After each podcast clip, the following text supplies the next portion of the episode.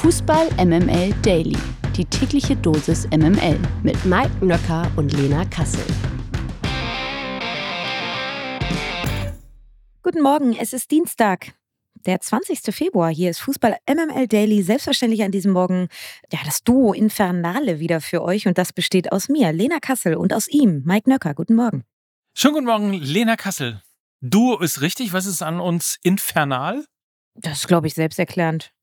Okay. Das ist selbsterklärend für alle, die uns generell auch visuell vor Augen haben und Mhm. die uns hier tagtäglich natürlich verfolgen. Ich glaube, das braucht keine weitere Argumentation. So kann man sich natürlich auch um eine Erklärung drücken, ne? Aber das Ja, nur so- am Rand. So bin ich bisher gut durchs Leben gekommen. MML International. Dann wollen wir mal schauen, ob du auch gut hier äh, durch das Champions League-Leben kommst, nachdem die Bayern und RB Leipzig in der letzten Woche ja nichts Zählbares aus den Achtelfinal-Hinspielen mitgebracht haben, liegt es heute am BVB, die Fahne für die deutschen Teams in der Champions League hochzuhalten. Die Dortmunder sind nämlich heute Abend bei der PSW Eindhoven zu Gast. Weißt du übrigens, was PSW heißt? Sag's mir. Es ist so wie Bayer Leverkusen. Es ist äh, Philips Sportvereinigung. Also es heißt wahrscheinlich Philips Sportverein. Ja, das ist, auch schlau von mir. Ne? Jetzt weiß ich nicht, ob es Vereinigung oder Verein heißt. Und schon gar nicht weiß ich, wie es auf Holländisch heißt. Das ich weiß ist doch aber, dass das P, Makulatur. Ja. ich weiß aber, dass das P für Philips steht. Also ist quasi mal, ist die Werkself gewesen. Damals. Naja, auf jeden Fall zurück Da äh, warte kurz. zum. Das ist Mhm. ganz, es ist richtig, also merkt euch das, merkt euch das kurz, Ja. dass quasi wie der Verein gebaut ist, an die Werkself in Deutschland erinnert. Merkt euch das, ihr lieben Zuhörenden. Merkt euch das, kommen wir gleich nochmal drauf zurück, aber fahre bitte fort. Das mache ich doch sehr gerne und äh, fahre fort hier mit meinem Text. Und äh, ich bin jetzt aufgefordert, Folgendes vorzulesen. Auf den ersten Blick ist es ja immer ein machbares Los, also PSW Eindhoven. Allerdings hat es die PSW in dieser Saison in sich. Schließlich dominiert Eindhoven derzeit die Ehredivise nach Belieben und hat aus 22 Spielen mit 20 Siegen und nur zwei Unentschieden fast die optimale Punktzahl von 62 Punkten geholt. Der BVB braucht also eine Champions League-Leistung. Immerhin ist die Mannschaft von Edin Terzic in der laufenden Saison noch ungeschlagen in der Königsklasse und ja auch ungeschlagen in diesem Jahr. Aber dennoch, naja, es ist halt dann auch Borussia Dortmund. Deswegen die Frage, was müssen die Dortmunder tun, damit es dabei bleibt? Ich glaube, der BVB braucht richtig, richtig gute Lösungen für das gute und hohe Pressing der Niederländer. Da erwarte ich kreative Lösungen im eigenen Spielaufbau, bedeutet eben auch viel Laufen ohne Ball, Gegenspieler mitziehen und damit eben Räume öffnen oder viel, viel Steil-Klatsch-Bewegungen, um den Gegner auch in Bewegung zu kriegen. Also da erwarte ich einfach Kreativität und ich glaube, diese Kreativität brauchst du gerade im zentralen Mittelfeld, gepaart mit einer guten, guten Ballsicherheit, um dann eben auch keine Fehler im Spielaufbau unter Gegnerdruck zu machen. Sonst kann es dann relativ schnell auch in Richtung eigenes Tor gehen. Und ich glaube, sie brauchen dazu auch eine richtig gute Defensive und einen sehr gut aufgelegten Gregor Kobel, denn die Stärken von PSV liegen definitiv in der Offensive. Und da werden die Dortmunder immens gefordert sein. Ich glaube, schlau wäre es, Eindhoven so weit wie möglich vom eigenen Tor fernzuhalten. Das heißt, selber vielleicht ein offensives Pressing zu spielen, nicht zu tief zu stehen. Dazu neigte der BVB ja auch gerne zu Beginn der Saison dass sie viel zu tief standen. Mittlerweile stehen sie auch höher. Also ich glaube, das ist auf jeden Fall die Marschrichtung für die Partie heute Abend. Mutig stehen, hoch stehen und dann Eindhoven dadurch äh, sehr, sehr weit weghalten vom eigenen Tor. Dann strahlen sie eben auch nicht so viel Gefahr aus, als wenn du dich hinten reindrücken lässt. Und der Trainer von Eindhoven ist ja Peter Bosch. Den kennen ja noch alle Dortmunder. Und sie wissen ja auch, dass seine Mannschaften meist defensiv extrem verwundbar sind. Also die Dortmunder müssen äh, direkt mutig draufgehen vorne. Da ist Eindhoven eben verwundbar. Und die Kehrseite der Medaille ist so ein bisschen, dass du aus BVB-Sicht, wenn du eben sie hoch attackierst, auch eine richtig gute Konterabsicherung und eine richtig gute Restverteidigung brauchst. Das ist immer so ein kleiner Balanceakt. Darauf wird es heute Abend ankommen. Das heißt, da stecken dann auch umgekehrt die Stärken der PSW. Was meinst du damit? Naja, wenn du eine Restverteidigung brauchst, dann. Nee, äh, bedeutet das, das, das ja. ist kein, also PSW ist keine Kontermannschaft, absolut Ja. nicht. Eher eine Ballbesitzmannschaft. Aber natürlich läufst du Gefahr, wenn du eben hoch stehst und da keine Restverteidigung hast gegen eine, also es sind ja Basics, Umschaltverhalten bei eigenem Ballgewinn und so. Also das hat noch nicht mal was mit einer DNA zu tun, die du dann als Mannschaft hast, sondern das sind einfach Basics. Wenn du dann hinten halt einfach nicht gut eine gute Tiefenstaffelung hast, reicht manchmal ein langer hoher Ball auf irgendwie Luc de Jong und äh, dann ab die wilde Fahrt. Also von daher, glaube ich, hat das noch nicht mal was damit zu tun, dass das einer der Stärken ist. Ist es nämlich tatsächlich nicht. Aber es ist eine kleine Gefahr, wenn du aus einer Borussia Dortmund-Sicht sprichst. Dass wenn du sehr, sehr hoch stehst, hast du immer die Gefahr, wenn du keine gute Tiefenstaffelung hast, in einen Konter zu laufen. Das ist einfach, ja, es ist einfach so ein Einmal-Eins des Fußballs. Also Das klingt wie so ein Spiel, mit dem sich Borussia Dortmund immer schwer tut, ne? Also dieses, die kompakten Gegner, die tiefstehenden Gegner. Aber nee, ja, aber äh, PSW ist kein tiefstehender Gegner. Absolut nicht. Also ich glaube, das ist auch eine große Chance für Dortmund, weil PSW eben ein ganz, ganz anderer Gegner ist als Wolfsburg, die eben aus so einer massierten Defensive agieren, eher mit äh, 35 Prozent, 40 Prozent Ballbesitz unterwegs sind und eher schnell umschalten und tief gestaffelt stehen und sich primär aufs Verteidigen konzentrieren. Das ist Eindhoven überhaupt nicht. Sie sind in dieser Saison noch ohne eine einzige Niederlage und da kommen wir dann eben zu der Werkself, die du eingangs angesprochen hast. Sie sind auch von ihrer Dominanz her aktuell ein bisschen wie Bayer Leverkusen, nur eben in der Niederlande. Und äh, sie haben die beste Offensive der äh, Eredivisie mit 70 geschossenen Toren zum Vergleich. Die Bayern stellen in der Bundesliga mit 61 Toren die beste Offensive. Und PSW stellt auch die beste Defensive mit nur 10 Gegentreffern. Und sie stehen sogar mit 10 Punkten Vorsprung auf Platz 1. Also da passt sehr vieles aktuell zusammen bei Eindhoven, sind absolut im Erfolgsflow und haben vorne drin eben mit Luc de Jong ein richtig erfahrenes Schlitzohr vorne drin, der schon bei 19 Saisontreffern steht. Und dann haben sie um diesen erfahrenen Luc de Jong mit Malik Tillmann den kennt man noch aus Bayern-Zeiten. Und Ricardo Pepi, das war der Rekordtransfer vom FC Augsburg, haben sie ziemlich viel jugendliche Frische in der Offensive. Und ja, also ich glaube, dazu haben sie dann noch Serginho Dest auf der linken Außenverteidiger Position einen sehr, sehr offensiven Außenverteidiger. Also ich glaube, gerade die linke Seite, da sollte Borussia Dortmund aufpassen mit Pepi und eben Dest. Und Dest hat, glaube ich, schon vier Vorlagen. Pepi steht bei sieben Saisontreffern. Also das ist so ein bisschen das Prunkstück von der PSW. Und dann eben die Kaltschnäuzigkeit von Luc de Jong.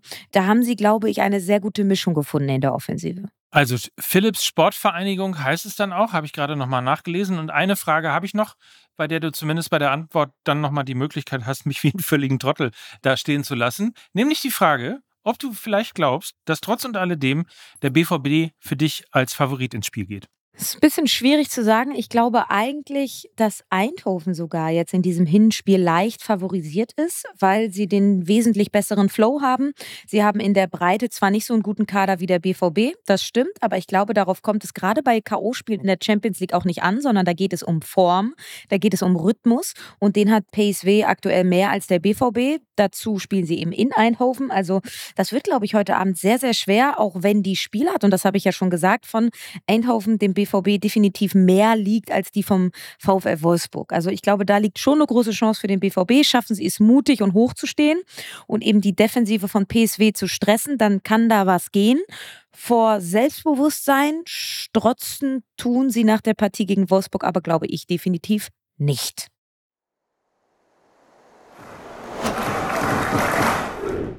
In der zweiten Partie des Abends trifft Inter Mailand zu Hause auf Atletico Madrid. Inter stand im Vorjahr ja im Finale. In dieser Saison führen sie zudem die Tabelle in der Serie A souverän an. Und ähm, vielleicht ja sowas wie Geheimfavorit auf den Henkelpott, die Mailänder? Ich glaube, sie werden weit kommen. Da bin ich mir sicher. Da hat sich über Jahre hinweg ein Kollektiv aufgebaut, was mittlerweile auch so durch die sehr, sehr erfolgreiche letztjährige Champions League-Saison auch ein Stück weit ein Fundament hat mit Chalanolo, Barella in der Zentrale, Dumfries auf den Außen und Lautaro Martinez eben vorne drin. Dazu haben sie jetzt mit Jan Sommer einen richtig, richtig starken Keeper dazu bekommen. Er zeigt absolute Topleistung in der Serie A, spricht hier in Deutschland niemand mehr drüber. Aber das ist schon echt beeindruckend, was er da abreißt bei den Mailändern. Dann haben sie noch Benjamin Pavard verpflichtet. der auch sehr, sehr gut funktioniert bei Inter. Und dann haben sie auch noch einen alten Bundesliga-Legionär, nämlich Markus Thüram, vorne als kongenialen Partner für Lautaro Martinez aufgestellt. Auch er harmoniert sehr, sehr gut mit Martinez, ist schon so ein bisschen Lukaku-Martinez-Zeit, nur eben mit Thüram. Und ich glaube, sie haben eine sehr gute Balance aus defensiver Stabilität und offensiver Spielfreude. Das ist richtig, richtig gefährlich. Geheimfavorit auf den Titel sind sie für mich aber nicht, weil ich glaube, Real Madrid und Manchester City da noch ein Wörtchen mitzureden haben. Das ist möglicherweise richtig. Das Spiel der Dortmunder wird um 21 Uhr live bei Prime übertragen. Parallel könnt ihr Inter gegen Atletico bei The Zone schauen. Und dann haben wir einen fantastischen Tipp von äh, MML Daily Hörerin Anna. Der nächste Satz kommt quasi auf Anraten von Anna, denn Wer kein Abo hat, dem können wir noch die ARD Audiothek ans Herz liegen. Da gibt es nämlich auch alle Spiele live und direkt auf die Ohren. Der Knaller des Tages. Eine Woche nach der Entlassung von Tim Walter hat der HSV einen neuen Trainer gefunden. Steffen Baumgart wird ab sofort an der Seitenlinie des Hamburger Sportvereins stehen und die Mission Aufstieg angehen. Heute soll der Ex-Coach des 1. FC Köln das erste Training beim HSV leiten. So, Lena, überrascht dich diese Wendung oder ist das sowohl für den HSV als auch für Steffen Baumgart vielleicht sogar eine gute Sache. Überraschend natürlich absolut nicht. Äh, ja, der HSV verpflichtet Deutschlands frechsten Arbeitslosen. Sehr, sehr schön. Ich äh, frage mich die ganze Zeit, ob er jetzt an der Seitenlinie mit einem Elf. Das ist der Arno Dübel unter der Arno Dübel unter den Trainern. Ja, äh, voll. Also von ja. seinem Look her auf jeden Fall. Äh, die Frage ist, apropos Look, ob er jetzt eben auch die Schirmmütze gegen den Elbsegler eintauscht. Und ich stelle oh, mir auch schon, ich stelle mir auch schon vor, dass es jetzt auch äh, die Elbsegler mit der Nummer 72, ja die Nummer von Steffen Baumgart jetzt auch schon bald im HSV-Shop geben wird. Ja. Bin mir da relativ sicher sicher, dass das so passieren wird. Und wir wissen ja allerspätestens auch jetzt, dass die Relegation dann Köln-HSV sein wird. Wissen wir auch, weil wir wissen ja, wie der Fußball eben so ist. Können wir uns mhm. jetzt schon mal drauf freuen. Und äh, bei Jonas Bolt schon mal ordentlich Tickets anmelden für uns zwei. Nichtsdestotrotz ist es, glaube ich, die logische Konsequenz. Er hat sich ja schon vor Wochen in einem Podcast dazu bekannt, glühender HSV-Fan zu sein. Er hat natürlich auch die ähnliche Attitude eines Tim Walters. Also so ein bisschen dieser schlecht gelaunte Bademeister mit einer klopschen Attitude. Das passt irgendwie ja zum HSV. Auch Tim Walter hat die Fans begeistert, hat die Fans mit dem Verein versöhnt und das wird, glaube ich, Steffen Baumgart nach wie vor fortführen. Vielleicht mit ein bisschen mehr defensiver Stabilität und weniger Naivität. Ich glaube, wenn man so ein bisschen die Vergangenheit von Baumgart in den Vereinen sieht, dann hat er immer von einem treffsicheren Stürmer gelebt. Ich glaube, Robert Latzel wird extrem von Steffen Baumgart profitieren und umgekehrt. Das war immer wichtig. Wir erinnern uns an Modest, der ähm, ja auch unter, unter Baumgart äh, sehr, sehr gut funktioniert hat. Er, er steht einfach auf diesem klassischen Mittelstürmer. Und ich glaube, da sind sehr viele Zutaten da, um den HSV mit Steffen Baumgart in die erste Liga zu führen. Und ja auch Davy Selke im nächsten Jahr ne, beim HSV. Okay, darauf gehst du jetzt nicht ein. Kann ich dich dann was anderes fragen? Vielleicht kurz erklärt, der Unterschied zwischen Walterball und äh, Baumgartball. Was erwartest du da? Also der Baumgart-Fußball ist wesentlich pressing-intensiver, wesentlich mehr auf Gradlinigkeit und Zielstrebigkeit zum Tor definiert. Tim Walter hat ja durchaus einen Spielaufbau gepflegt, der von hinten heraus schön ausgespielt war. Viel Ballbesitz, ruhiger Spielaufbau, viel Kontrolle, viel Dominanz. Da ist bei Steffen Baumgart viel mehr Intensität und viel mehr Sprints und viel mehr Tempo, was man sehen kann und viel mehr Speed in Richtung gegnerisches Tor. Weniger Kontrolle, mehr Chaos. Das ist, glaube ich, der größte Unterschied zwischen Tim Walter und Steffen Baumgart. Ein Schuss, ein Tor, die Werbung. Wir begrüßen einen alten Bekannten, nämlich Jobrad. Hello again, sc.jobrad.org. Das ist eure Adresse für Nachhaltigkeit, für Mobilität, für Fahrräder, Lena, für, für einfach individuell, ich sag mal, die Mobilitätswende selber zu machen. Ja, und vielleicht ist dem einen oder anderen Jobrad auch schon mal ins Auge gesprungen, denn Jobrad ist Hauptsponsor des SC Freiburg. Also zwei Freiburger Originale sind da zusammengekommen und sind schon lange Profis in Sachen Nachhaltigkeit. Und du kannst dir bei Jobrad eben dein Traumrad als Dienstrad aussuchen und dabei äh, echtes Geld sparen. Alle Infos findest du bei deinem Arbeitgeber oder eben auf sc.jobrad.org org und ich sag mal so, du kannst dann eben dieses Jobrad aber nicht nur auf dem Weg zur Arbeit nutzen, nein, du kannst es natürlich auch in deiner Freizeit nutzen. Du kannst damit irgendwie deine Gesundheit auf Vordermann bringen, du kannst dich fitter machen, Ausdauertraining, ins Stadion fahren. Ins Stadion fahren und ich sag mal so, Na? wir haben ja schon das ein oder andere Mal hier über Christian Streich gesprochen. Ich habe gesagt, er ist so ein bisschen der glitzernde Panini Sticker in der Trainerwelt des modernen Fußballs und er ist auch Vorreiter in Sachen Nachhaltigkeit, denn er nutzt sein Fahrrad Fahrrad ziemlich häufig, nicht nur um irgendwie zum Training zu fahren, sondern tatsächlich nimmt er das auch teilweise mit auf Auswärtsfahrten, um dann irgendwie ja die jeweilige Stadt dann mit dem Rad zu erkunden. Also auch Christian Streich ist in dieser Sache Vorreiter und wir unterstützen natürlich die Mobilitätswende und das Thema Nachhaltigkeit und deshalb freuen wir uns sehr, dass Jobrad unser neuer Partner ist und von daher Fühlt euch animiert dazu, da einfach mal vorbeizuschauen auf sc.jobrad.org oder informiert euch einfach bei eurem Arbeitgeber, ob sie vielleicht auch sowas anbieten wie Jobrad und dann könnt ihr euch eben ja bis zu 40 Prozent günstiger als eben ein Fahrrad zu kaufen, einfach ein Fahrrad leasen. Ist doch toll. Fantastisch. Das News Update aus der MML-Redaktion. Wir haben es ja am Freitag schon mal ein bisschen angedeutet. Oliver Glasner hat einen neuen Job. Der Österreicher wird, wie erwartet, in der Premier League bei Crystal Palace übernehmen. Der Londoner Club steckt aktuell im Abstiegskampf und ist nur noch Tabellen 16. Zuvor wurde Crystal Palace von Roy Hodgson gecoacht. So, Premier League und Oliver Glasner. Ich hatte ja immer gehofft, dass er zurück zum VfL Wolfsburg geht. Jetzt wird es also Crystal Palace. Hältst du den Schritt richtig für beide? Ich tue gar nicht so, als hätte ich jetzt eine Meinung dazu. Ich habe die Saison vom Crystal Palace nicht verfolgt. Ja. sei mir verziehen. Genau, also wenn ich jetzt noch die Premier League verfolgen würde, dann glaube ich, müsste ich 24-7 mich mit Fußball beschäftigen. Aber Soll ich, ich die Frage sagen, anders stellen? Nee, du kannst sie ruhig so stellen. Also äh, ich glaube, wir haben ja alle irgendwie darauf gewartet, dass Oliver Glasner nochmal in diese Bundesliga-Trainer-Rochade reinkommt, so wie es eigentlich immer dann ist, wenn man einen relativ guten Trainer in der Bundesliga hatte. Manch einer hat ihn ja schon zu Borussia Dortmund auch reinquatschen wollen, weil man dachte, Eddie Terzic wird jetzt irgendwie entlassen und so weiter und so fort. Crystal Palace jetzt so ein bisschen überraschend. Ich glaube, da geht es weniger für Oliver Glasner um den Verein, sondern eher um die Liga. Sich in der Du meinst, er hat nicht in Crystal Palace Bettwäsche als Kind geschlafen? Nein, ich glaube einfach, dass die Premier League für ihn natürlich eine Herausforderung ist, auch als Coach. Er hatte sich ja dann ein bisschen auf Instagram versucht, mit irgendwelchen Manuel Baumartigen Videos in Richtung Coaching zu versuchen. Das war ganz unangenehm und deshalb kann ich nur sagen, ich bin an dieser Stelle froh, dass er wieder in Lohn und Brot ist und die Finger weg von Instagram lässt. So kann man es natürlich auch einordnen. Sehr schön. auch das noch. Die schlimmsten Befürchtungen der Fans von Eintracht Frankfurt haben sich leider bestätigt. Sascha Kalajdzic hat sich im Spiel gegen den FC Freiburg einen Kreuz- und Außenbandriss zugezogen. Für den Stürmer ist es bereits die dritte Kreuzbandverletzung in seiner Karriere. Ob der Österreicher überhaupt noch einmal das Trikot von Eintracht Frankfurt tragen wird, ist natürlich offen.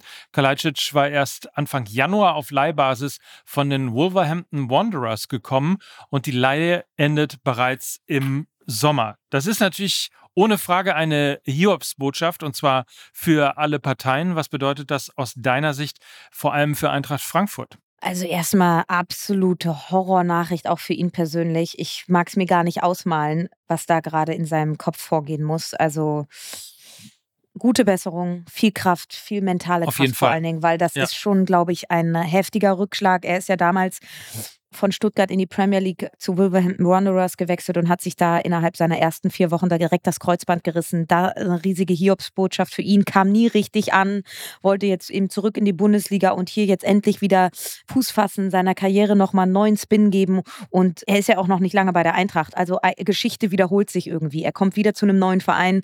Nach drei, vier Wochen reißt er sich hier wieder das Kreuzband. Also das kannst du dir nicht ausmalen. Absolut furchtbar und aus Eintracht-Sicht natürlich auch absolut furchtbar, weil sie nach diesem klassischen Stürmer vorne hochgewachsen in der Box ja gesucht haben und ihn ja in Kalajdzic gefunden haben und er ja nach wie vor jetzt noch nicht so richtig integriert war in das Spiel der Eintracht. Das gehört auch zur Wahrheit dazu. Also das ist jetzt nicht so, dass da der sieben bis zehn Tore Mann wegfällt, sondern er war gerade noch im Anlaufprozess. Man hat gerade noch versucht, wie man ihn in das Spiel der Eintracht integrieren kann. Nichtsdestotrotz hätten sie ihm einfach mehr Variabilität geben können. Also Kalajdzic hätte dem Spiel der Eintracht einfach eine neue Facette gegeben. Jetzt greift man auf Chaby, man greift auf Oma Mamouche zurück, auf Ansgar Knauf, man greift auf Ekiteke, wie du ihn ja nennst, zurück. Und äh, das ist halt eine andere Art von Spiel dann auch. Das sind schnelle, technisch versierte, dynamische Spieler, die aber alle nicht hochgewachsen sind und keine Boxspieler sind, ja. Das heißt, dir fehlt jetzt einfach eine Facette des Spiels, die dich unberechenbarer machen und werden lässt. Und das ist einfach, ja, für die Planung der Eintracht auch eine absolute Hiobsbotschaft. Es gibt in dieser Geschichte und in dieser Meldung nur Verlierer.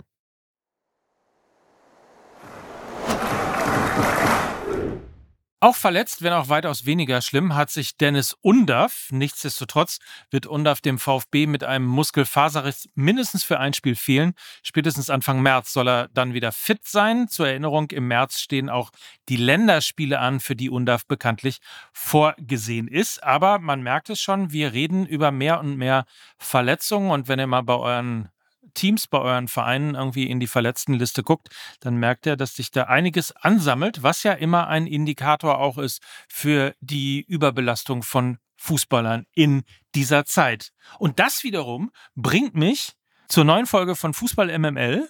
Also nicht, weil das eine Überbelastung ist, aber weil die Folge Tennis Borussia Bayern heißt und wir mit Topspin quasi in die Krise schlittern. Insofern ist das ja irgendwie eine halbpassende Überleitung. Du hast sie schon gehört, Lena Kassel. Bitte fassen Sie sie ganz kurz für uns zusammen. Es äh, geht 45 Minuten lang um den FC Bayern und hinten raus um ein bisschen Investoren. Das sind die zwei Themen, auf die ihr euch einlassen könnt. Ja. so ist es. So ist es. Ja. ja. Ja, aber du musst natürlich sagen, dass wir jetzt nicht einfach, das ist ja nicht Doppelpass-like, ne? dass einfach irgendwie 45 Minuten über die Nein. Bayern gesprochen wird, sondern das ist ja, also wir, wir kommen ja von Höchstgen auf Stöcksken, wie man so schön sagt. Ja, sie ist wie immer sehr hörenswert und von daher lege ich sie auch allen ganz, ganz warm und butterweich ans Herz. Viel Spaß damit und viel Spaß dann auch heute Abend mit der Champions League. Sprechen wir natürlich morgen drüber in aller Ausführlichkeit. Und an dieser Stelle verabschieden wir uns dann auch wieder und freuen mhm. uns auf morgen. Und ähm, ja, das waren wie immer für euch Lena Kassel. Und Mike Nöcker für Fußball MML. Tschüss. Tschüss. Dieser Podcast wird produziert von Podstars bei OMR.